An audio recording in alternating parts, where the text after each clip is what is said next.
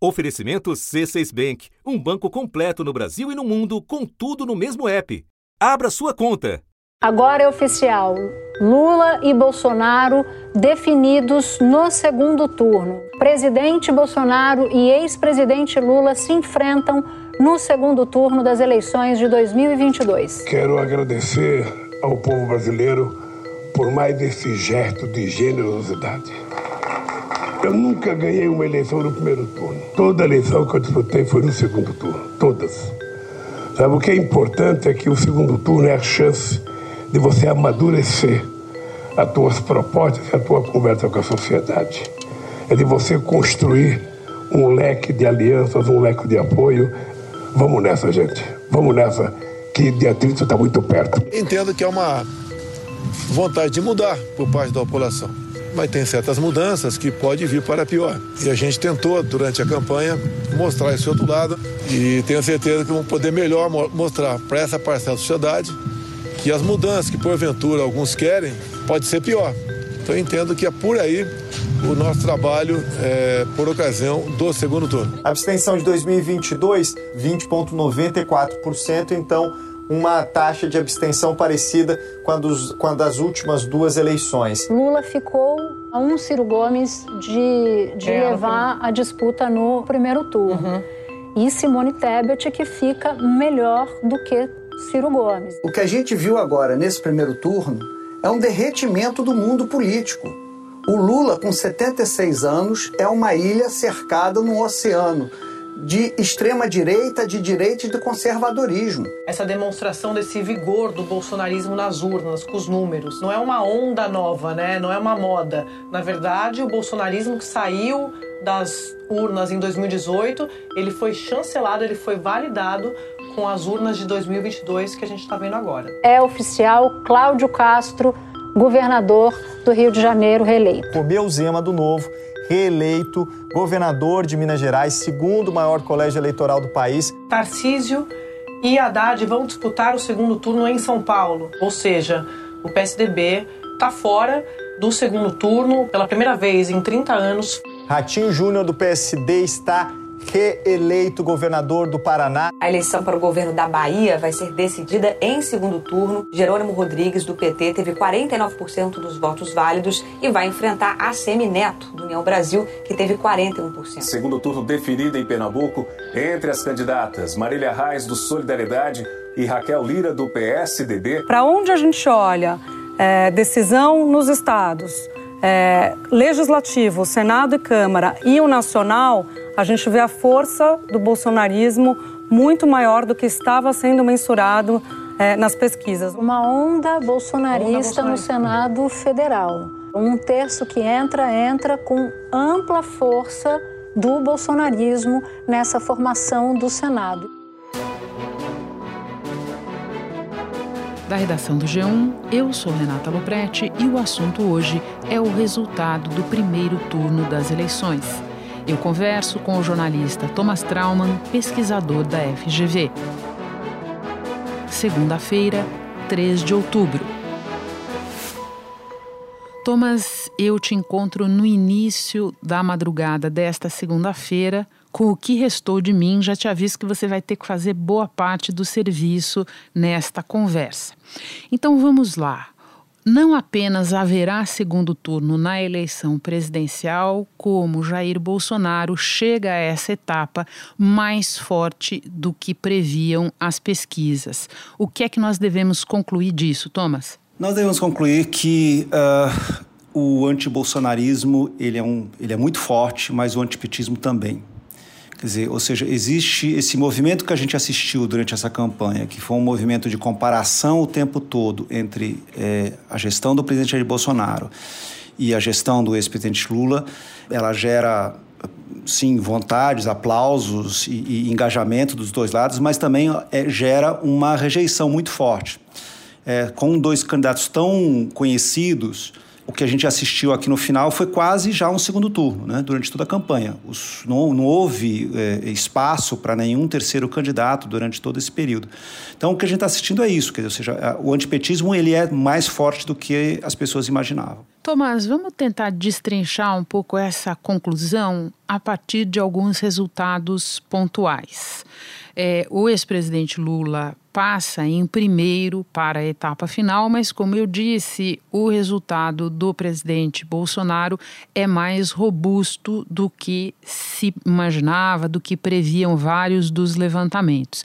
E isso se traduz em alguns resultados locais. Eu te daria de saída, como exemplo, o fato do Tarcísio de Freitas ter chegado em primeiro lugar ao segundo turno em São Paulo e o fato do Onix Lorenzoni ter chegado em primeiro lugar ao segundo turno no Rio Grande do Sul. Faz sentido para você essa minha observação? Outros resultados pontuais te chamam a atenção nessa mesma linha? Na verdade, a gente volta a um mapa, Renata, que a gente está vamos dizer, aspas, acostumado a ver desde 2006. Ou seja, o PT vence com uma grande eh, vantagem no Nordeste, tem uma vantagem em Minas Gerais e o antipetismo, que antes era representado pelo PSTB, mas desde 2018 pelo presidente Jair Bolsonaro, vence todo o que eu chamo de do, do agrobelt, né? o cinturão do agro brasileiro que vai ali do Rio Grande do Sul, sobe é, Paraná, vai, pega o São Paulo é, Mato Grosso e todo o Centro-Oeste. E eu acho que se a gente for falar em surpresa, é, eu acho que a grande diferença das pesquisas são, no fundo, são os estados uh, de São Paulo e um pouco do Rio, onde havia aí a perspectiva de um empate técnico, que a vantagem do presidente Bolsonaro foi maior do que a esperada, mas principalmente São Paulo, né? É, e, e, no caso o Tarcísio é o, acho que o símbolo. A gente está muito otimista, a expectativa é a melhor possível. Esse projeto ganhou muita adesão, a gente recebeu muito carinho, muito apoio. A gente está super feliz com o resultado. Eu acho que nem mesmo ele, na entrevista que a gente assistiu dele logo depois é, dos resultados, ele mesmo parecia surpreso com o, com é, o primeiro lugar na, no primeiro turno. Curioso, Thomas, você falar desse mapa de 2006, porque ele me veio à cabeça cabeça quando eu olhei o resultado por regiões hoje. E curioso você falar em Minas Gerais, porque de fato Lula venceu em Minas.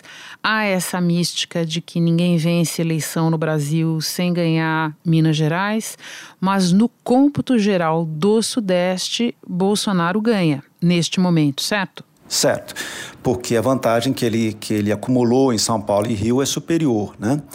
É, onde faz a diferença, a diferença é, é, que se a gente for pensar é, em termos históricos, né, tanto o PSDB quanto o Bolsonaro, para vencer o PT, teria que ter uma vantagem muito grande no Sudeste para compensar a desvantagem é, do Nordeste. Né? E não foi isso que a gente viu. Né? O Lula perdeu, vamos pensar em termos futebolísticos, ele perdeu de pouco é, no Sudeste, que seria o suficiente, né? como a gente viu o resultado, 48 a a 43.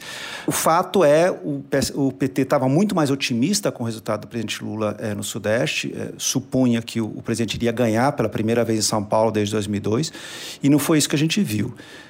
E eu acho que tem bons boas questões para a gente estudar nos próximos dias, né? Vamos lá, enumera algumas para nós. A primeira coisa é que uh, a, a, campanha em São Paulo era uma campanha que o, o prefeito Fernando Haddad liderava desde o início, mas que haviam dois candidatos antipetistas, claramente antipetistas, muito fortes. É, o atual governador Rodrigo Garcia e o ex-ministro Tássio de Freitas. E parecia que o eleitor estava ali indeciso entre um e outro. tal.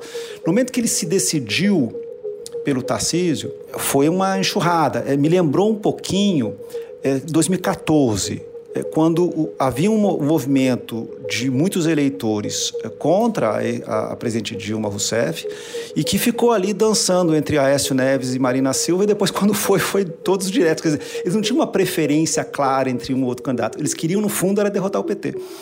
É, eu acho que o que está acontecendo, o que aconteceu hoje é, é, no estado de São Paulo é muito parecido com o que a gente viu no primeiro turno de 2014, na eleição presidencial, em relação à Marina e a Aécio. Ou seja, o antipetismo é, ele, ele é mais forte até do que a preferência entre um ou outro candidato. Thomas, eu ainda quero projetar um pouco com você as semanas que estão por vir neste segundo turno, do ponto de vista do Lula e do Bolsonaro, mas antes ainda vou me deter em alguns resultados deste domingo, até porque eles estão relacionados é, com a disputa política na própria presidencial. Vamos começar pelo Senado. O que é que foi esse arrastão do bolsonarismo no Senado, Thomas? É impressionante, né? É, ou seja, você ter uh, muitas eleições que estavam em tese, uh, segundo as pesquisas, muito muito renhidas, né? Vamos, o grande caso é o caso de São Paulo, mas também no Rio Grande do Sul, assim, e você teve vitórias muito claras, né? Vamos para Mato Grosso do Sul, então, o Senado Federal, Tereza Cristina do Progressista acaba de ser eleita senadora da República por Mato Grosso do Sul. Resultado... Alves, eleita senadora pelo Distrito Federal. Damares Alves é a nova senadora da República. Hamilton Mourão, eleito senador pelo Rio Grande do Sul. Ele que é vice do presidente Bolsonaro, né? Marcos Pontes, eleito senador por São Paulo. Bolsonaro fez os três senadores no Sul, uh, fez os três senadores uh, no Sudeste, fez todos os senadores do Centro-Oeste e ainda fez um no Nordeste. Então, assim, vários ex-ministros se elegeram muito bem. Eu acho que assim isso mostra realmente a força que é, o, o bolsonarismo tem. Ser pró-Bolsonaro ele é ele é um, um uma, uma um ativo uma, uma alavanca exatamente um né? ativo eleitoral em segmentos importantes em alguns estados em vários estados nesta eleição eu vou pegar dois casos que para mim são muito emblemáticos. O, o caso do, do, do, astronauta Marcos Pontes que não teve nunca teve nenhuma experiência eleitoral na vida nunca teve nenhuma real vivência sobre o estado de São Paulo e conseguiu ser eleito.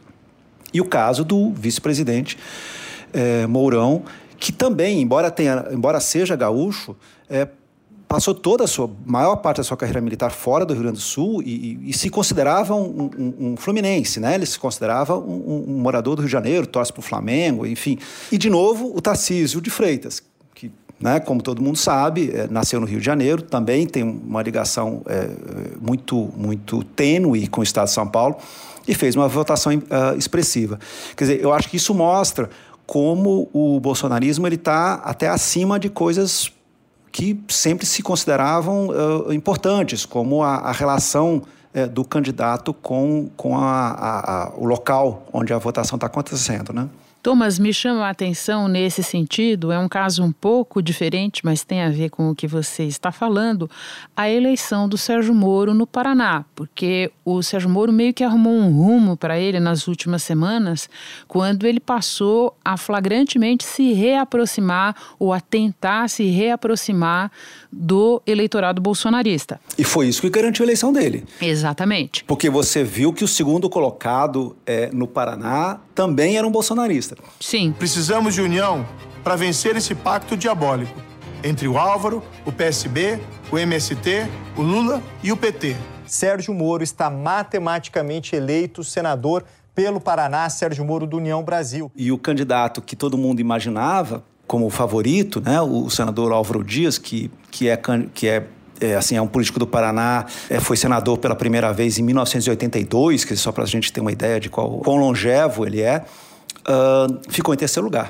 Né? Foi uma, é, uma, uma votação completamente uh, decepcionante. É, mas claramente assim, a força do bolsonarismo no Sul é, é inegável. Né? Agora, Thomas, é, vamos imaginar um eventual segundo governo Bolsonaro. Neste primeiro governo, o Senado, em muitos momentos, funcionou como algum freio de contenção e foi do Senado que saiu a CPI da Covid. O que é que seria esse Senado que está se elegendo com o acréscimo desse novo terço de senadores num eventual segundo governo Bolsonaro? Eu acho que é essa grande mudança que a gente vai ter na política, Renata. Porque, como você falou, o Senado foi o freio de contenção do bolsonarismo, além do Supremo, que a gente sabe, mas assim, o Senado ele nunca jogou junto com a Câmara, né? Mesmo nos, nos melhores momentos, vamos pensar assim, eh, do governo Bolsonaro, eh, com a, a, aprovando matérias importantes na Câmara, elas terminavam no Senado e acabavam sendo, né, indo para uma gaveta, depois para outra, depois para outra, enfim, e, e, e assim é, nada realmente era votado. E isso era uma tática de sem fazer um confronto aberto com o presidente Bolsonaro, mas era uma forma uh, do Senado uh, conseguir se opor. É, hoje não existe mais isso, né? É, hoje, assim, eu estava conversando com, com pessoas do comitê do bolsonarismo já estão falando, assim, claramente, Tereza Cristina como candidata a presidente do Senado em fevereiro do ano que vem. Sim. Thomas, eu vou até dar um spoiler aqui, que eu não quero gastar muita conversa com você a respeito das bancadas na Câmara, porque nós vamos falar disso num próximo episódio do assunto, no episódio de terça-feira. Mas eu não posso seguir com essa conversa sem te ouvir, pelo menos de passagem, enquanto as bancadas não estão tão fechadinhas ainda. O que é que te chamou a atenção na eleição da Câmara até aqui? Eu achei, por mim, impressionante a votação do presidente Arthur Lira. É, ele teve como deputado mais votos que o ex-presidente Collor teve como candidato a governador em Alagoas. É só pra, foi algo realmente é, impressionante, mostrou que o Arthur Lira realmente ele, ele cumpriu o seu papel ali como, como novo, novo foco de poder é, em Alagoas. Mas se não é o Arthur Lira, esse cabra da peste de Alagoas, não teríamos chegado a esse ponto. É, outras coisas que me chamaram a atenção foi a votação, e de novo vamos falar de um ex-ministro é, do, do, uh, do presidente Bolsonaro, do general Pazuello no Rio de Janeiro. Né? Sim, bem lembrado. A eleição do Pazuello no Rio, é, depois de, vamos ser honestos, da desastrosa gestão é, que ele teve é, como ministro da Saúde durante o período da pandemia, eu acho que é algo, das, assim, é algo a ser discutido de uma forma mais, né, mais com mais detalhes, porque de novo é um, é um militar que nunca teve uma experiência eleitoral prévia, não tem uma base eleitoral e basicamente se apresentou como o enviado de Bolsonaro e isso fez suficiente para conseguir ter uma votação é, gigante. Olha só, não teve problema nenhum. Senhores, é simples assim.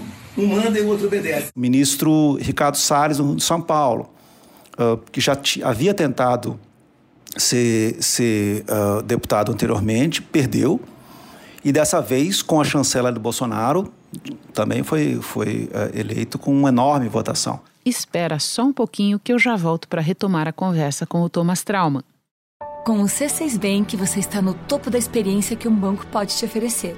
Você tem tudo para sua vida financeira no mesmo app, no Brasil e no mundo todo a primeira conta global do país e atendimento personalizado, além de uma plataforma de investimentos em real e dólar com produtos exclusivos oferecidos pelo C6 em parceria com o JP Morgan Asset Management. Quer aproveitar hoje o que os outros bancos só vão oferecer amanhã? Conheça o C6 Bank. Tá esperando o quê? C6 Bank. Antes de voltar para o trilho da disputa presidencial, quero te perguntar um pouco sobre o mapa dos estados. Antes do domingo de votação, o que vinha se desenhando, o que a gente previa, era uma eleição de muita continuidade, de muitos governadores conseguindo se reeleger, alguns já no primeiro turno. Uma coisa muito diferente do vento mudancista de 2018, quando a gente teve uma taxa baixíssima também de reeleição de governadores.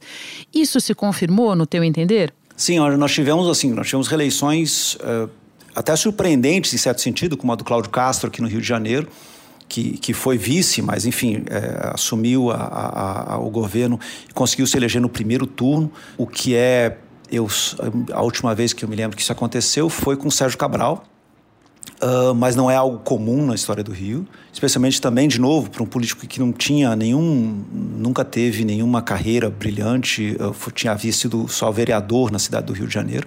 Eu agora não sou, a partir de hoje, já, já não era, e continuarei, e continuarei não, não sendo o governador só desses 58%, 59%. Serei o governador de todos os 17 milhões desse Rio de Janeiro. Você teve a votação uh, estrondosa do Romeu Zema, que eu acho que sai como um dos grandes players eh, da política brasileira a partir de agora. Uh, você teve o Ratinho no Paraná.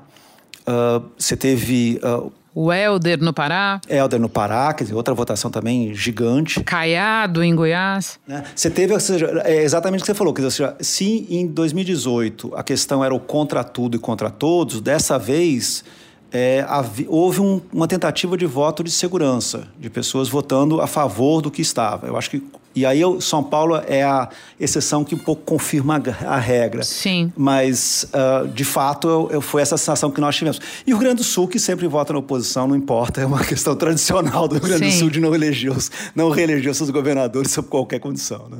Pelo menos dessa vez, a gente vai ver no segundo turno, na segunda posição, um ex-governador que não é bem ex-governador, está disputando fora do cargo, enfim, uma confusão. Thomas, ainda sobre governadores, queria trocar uma ideia com você sobre PT no Nordeste. Especificamente no Nordeste, o saldo está saindo um pouco melhor do que a encomenda para o PT, certo? Sim, sim. É, se a gente for imaginar é, como isso começou, quer dizer, ou seja, é, na Bahia, a expectativa era que o Jacques Wagner fosse o candidato para enfrentar o ACM Neto. O Jacques é, recusou quase que na última hora. Uh, foi uma. Né, tiraram o, o, o, candidato Jerônimo é, literalmente do colete. Assim, o, o, Jerônimo era completamente desconhecido da maioria dos baianos até o início da campanha eleitoral. É, e conseguiu chegar em primeiro lugar, muito perto de vencer é, já no primeiro turno, novamente reproduzindo uma característica da Bahia de ter essas, né, aconteceu isso com o Jacques em 2006, aconteceu com o Rui Costa em 2014, quer dizer, essas, esses, esses grandes avalanches de votos é, pró-PT na Bahia.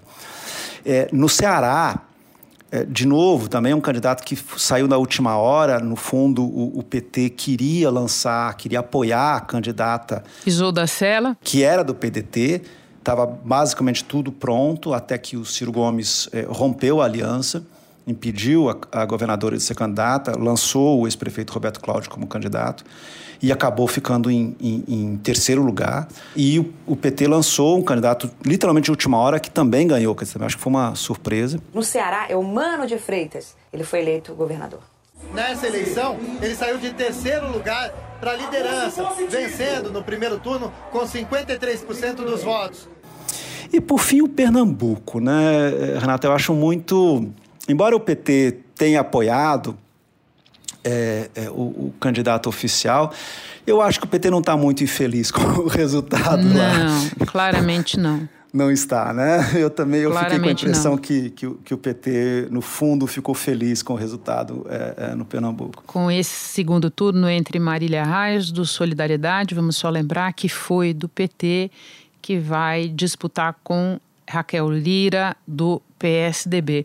Tomás, eu acho que é, esse comentário seu sobre as arrancadas, sobre o Nordeste, e vai me permitir sair da, do assunto das disputas estaduais e voltar para a presidencial num tema que elas têm em comum, que é a questão das pesquisas. Thomas, vamos falar de pesquisas. Não precisamos cair eh, no discurso eh, desabonador, que investe no descrédito, nas fake news do presidente Bolsonaro, mas podemos objetivamente dizer que há desencontros, que há resultados que foram muito diferentes.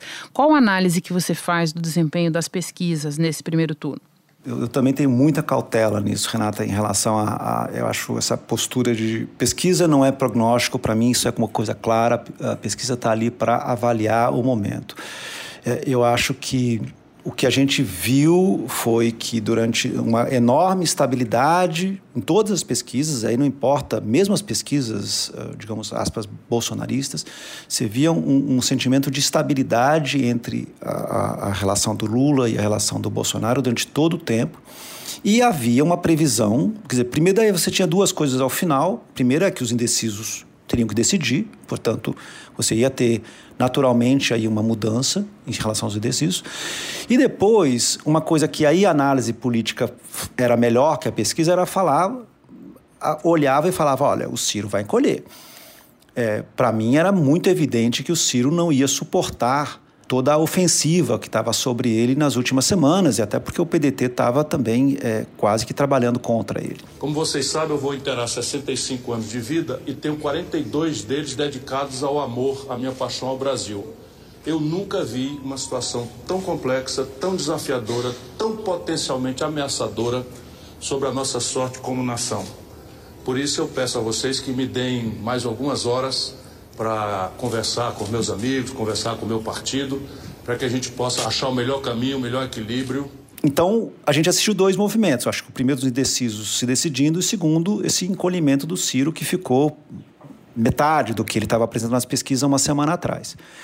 É, o que eu acho que, que as pesquisas vão ter que checar melhor é da onde é esse bolsonarismo escondido, né? As pessoas estavam falando de voto envergonhado na semana passada, Renata.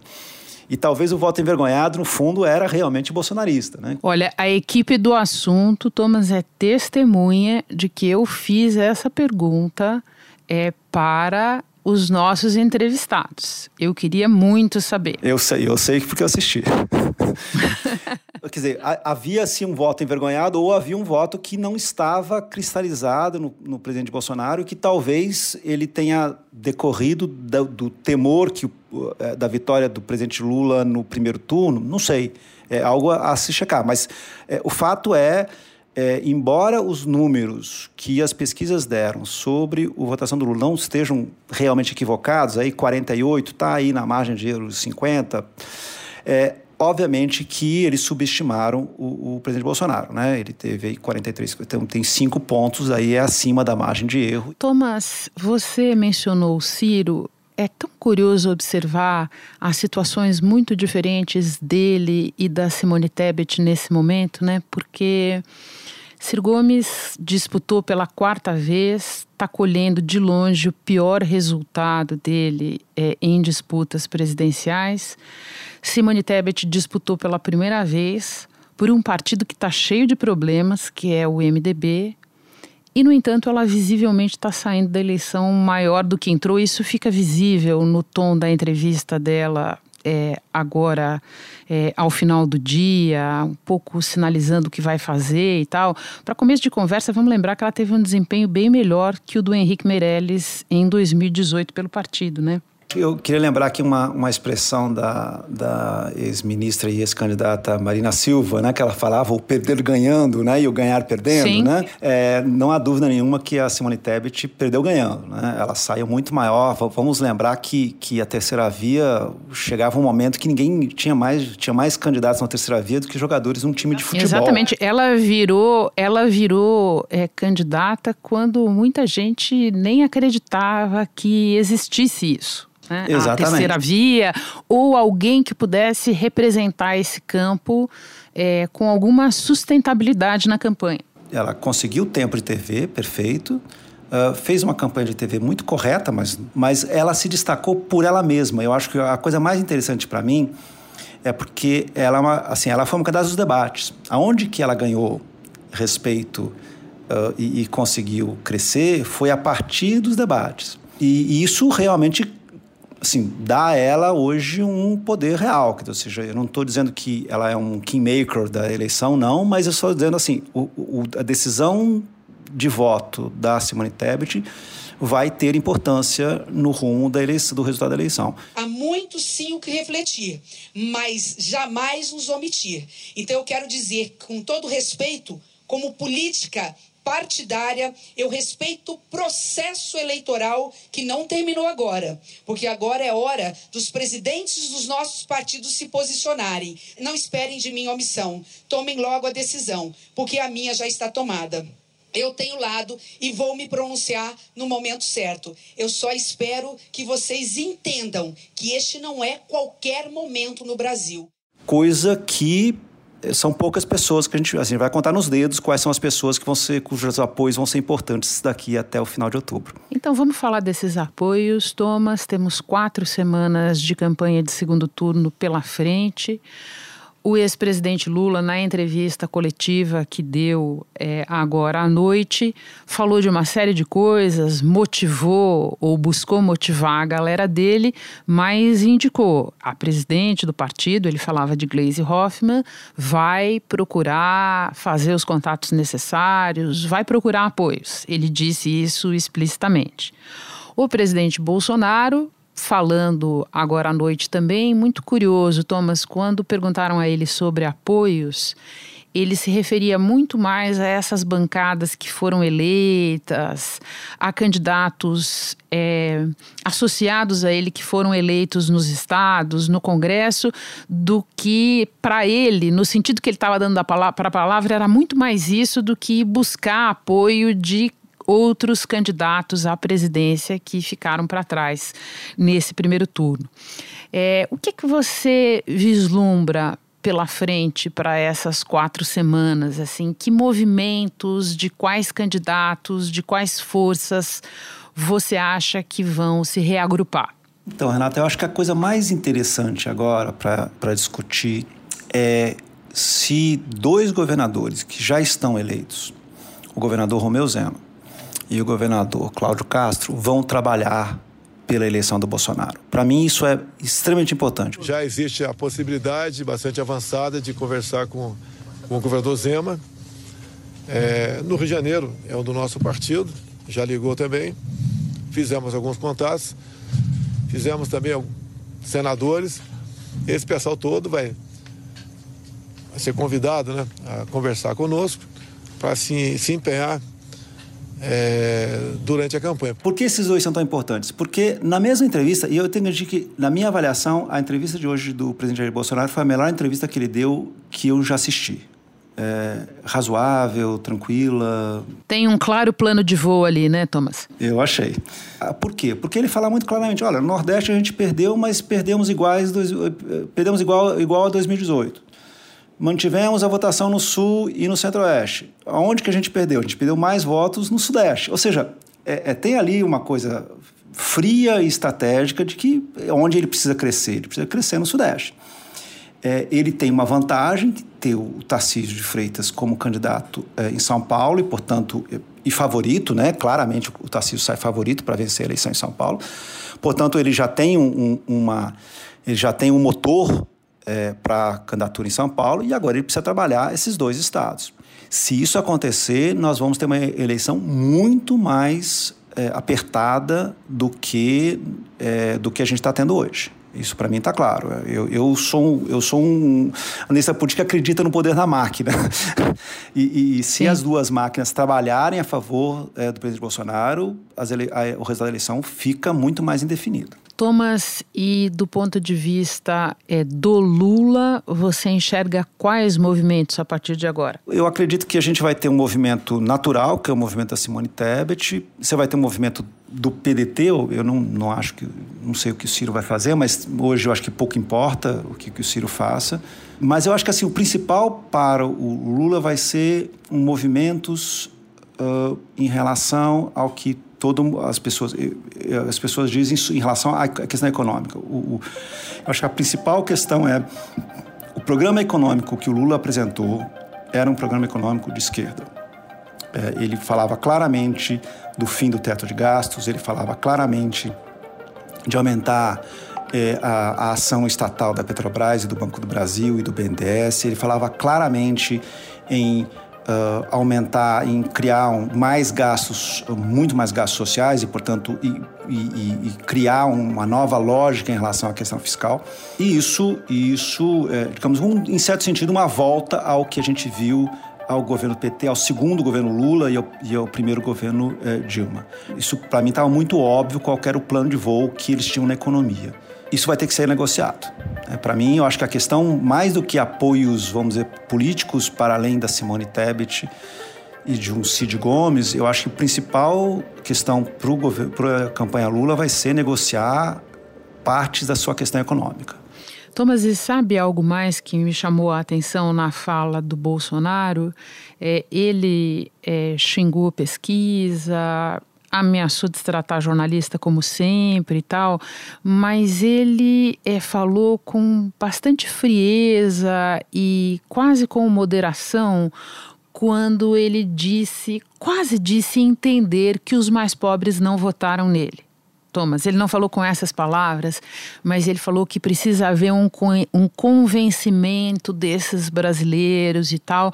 Ele sabe que essa é uma eleição de corte social muito profundo, isso está dado desde o começo, e que é na base da pirâmide que ele tem uma enorme dificuldade de entrar. É só na base da pirâmide, porque nos outros lugares é, o resultado de hoje mostrou que ele tem terreno para entrar. E quando eu falo só na base da pirâmide, que ninguém me entenda mal. A base da pirâmide é a maioria do eleitorado, só isso. Sim, sim. É, nós estamos falando aqui de clivagens, né? Ou seja, sim. Eu, eu, acho que tem, eu ainda acho. Ele foi quase humilde nessa hora. Quase humilde, não. Eu, eu falando, por isso que eu disse que foi a melhor entrevista dele, porque é uma entrevista que. É, chegou um momento muito engraçado que um jornalista fez uma pergunta gritando, ele falou: não grita. Eu falei: eu achei tão engraçado o Bolsonaro pedir para alguém não gritar. Tem três clivagens, me parecem claras nessa campanha, né? É, é, uma é a social, e, isso está claro, que, ou seja, as, a vantagem que o ex-presidente Lula teve é, entre dois, com pessoas com menos de dois salários mínimos. A questão de gênero, e isso também é claro, o ex-presidente Lula teve uma enorme vantagem entre as mulheres em relação aos homens. E a religiosa, onde uh, o, o, presidente Bolsonaro teve uma gigante vantagem em relação aos evangélicos. Eu acho que essas três, essas três variáveis elas estão muito claras. É, e eu acho muito difícil delas mudarem, sabe? É, é, o que pode acontecer são mudanças, eu acho que nos meios termos, sabe? Assim, quer dizer, seja 2 a 5 salários mínimos, por exemplo, pode ser que o Bolsonaro consiga crescer, mas tudo numa região, tudo no, no, no Sudeste e, e, eu acho que um pouco fora da clivagem de até dois salários mínimos, que eu acho que aí eu realmente não consigo ver muito bem como o Bolsonaro consegue crescer. Talvez com a ação dos governadores, mas eu, assim, de cara, não me parece provável. Thomas, eu termino tentando aprofundar um tema que você mencionou no início da conversa. Você disse o antibolsonarismo é forte no Brasil no momento e o que a gente viu hoje é que o antipetismo também é. O antipetismo foi a força principal do segundo turno da eleição de 2018. Thomas, você lembra disso muito bem. No entanto, agora o ex-presidente Lula chega à frente no segundo turno, ainda que por uma margem mais estreita do que de início se imaginava. Salvo engano, nunca houve virada num segundo turno. Thomas, em eleição presidencial. O que é que você prevê que vai acontecer agora com essas duas forças, a rejeição ao Bolsonaro e a rejeição ao Lula nessa etapa final?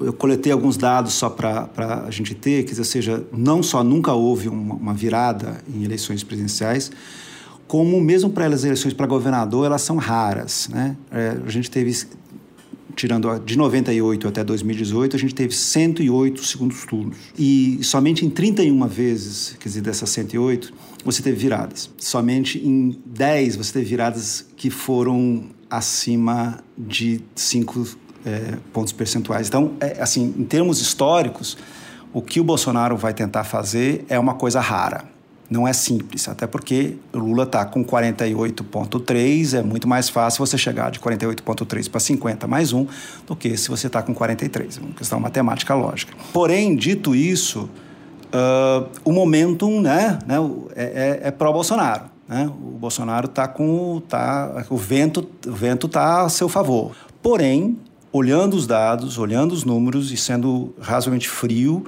é, o ex-presidente Lula continua sendo favorito. Isso para mim está muito claro, até pela questão da distância do que a gente está assistindo. Por quê? Porque, querendo ou não, toda eleição de um incumbente é a respeito do seu governo. Ela é eleição sobre é, o presidente em questão, é um plebiscito. Né?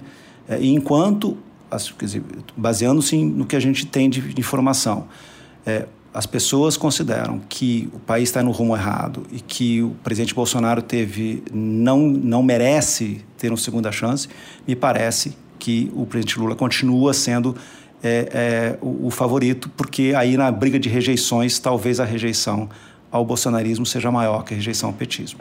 Thomas, muito obrigada pela conversa, muito obrigada por colocar as minhas ideias em ordem, porque eu já estou batendo pino aqui.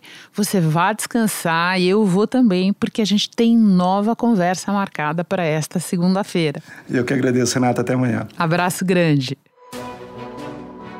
Este episódio pede um agradecimento especial a Vivi Mateus, da equipe do G1 Rio de Janeiro. Este foi o assunto podcast diário disponível no G1, no Globoplay ou na sua plataforma de áudio preferida. Vale a pena seguir o podcast na Amazon ou no Spotify, assinar no Apple Podcasts, se inscrever no Google Podcasts ou no Castbox e favoritar na Deezer. Assim você recebe uma notificação sempre que tiver novo episódio. Comigo na equipe do assunto estão Mônica Mariotti, Isabel Seta, Tiago Aguiar, Lorena Lara, Gabriel de Campos, Luiz Felipe Silva, Tiago Kazuroski e Eto Oskleiter. Eu sou Renata Loprete e fico por aqui. Até o próximo assunto.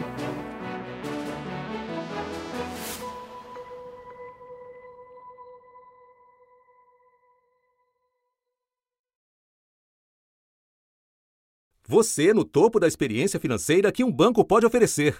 Escolha um banco completo no Brasil e em qualquer lugar do mundo. Abra sua conta no C6 Bank.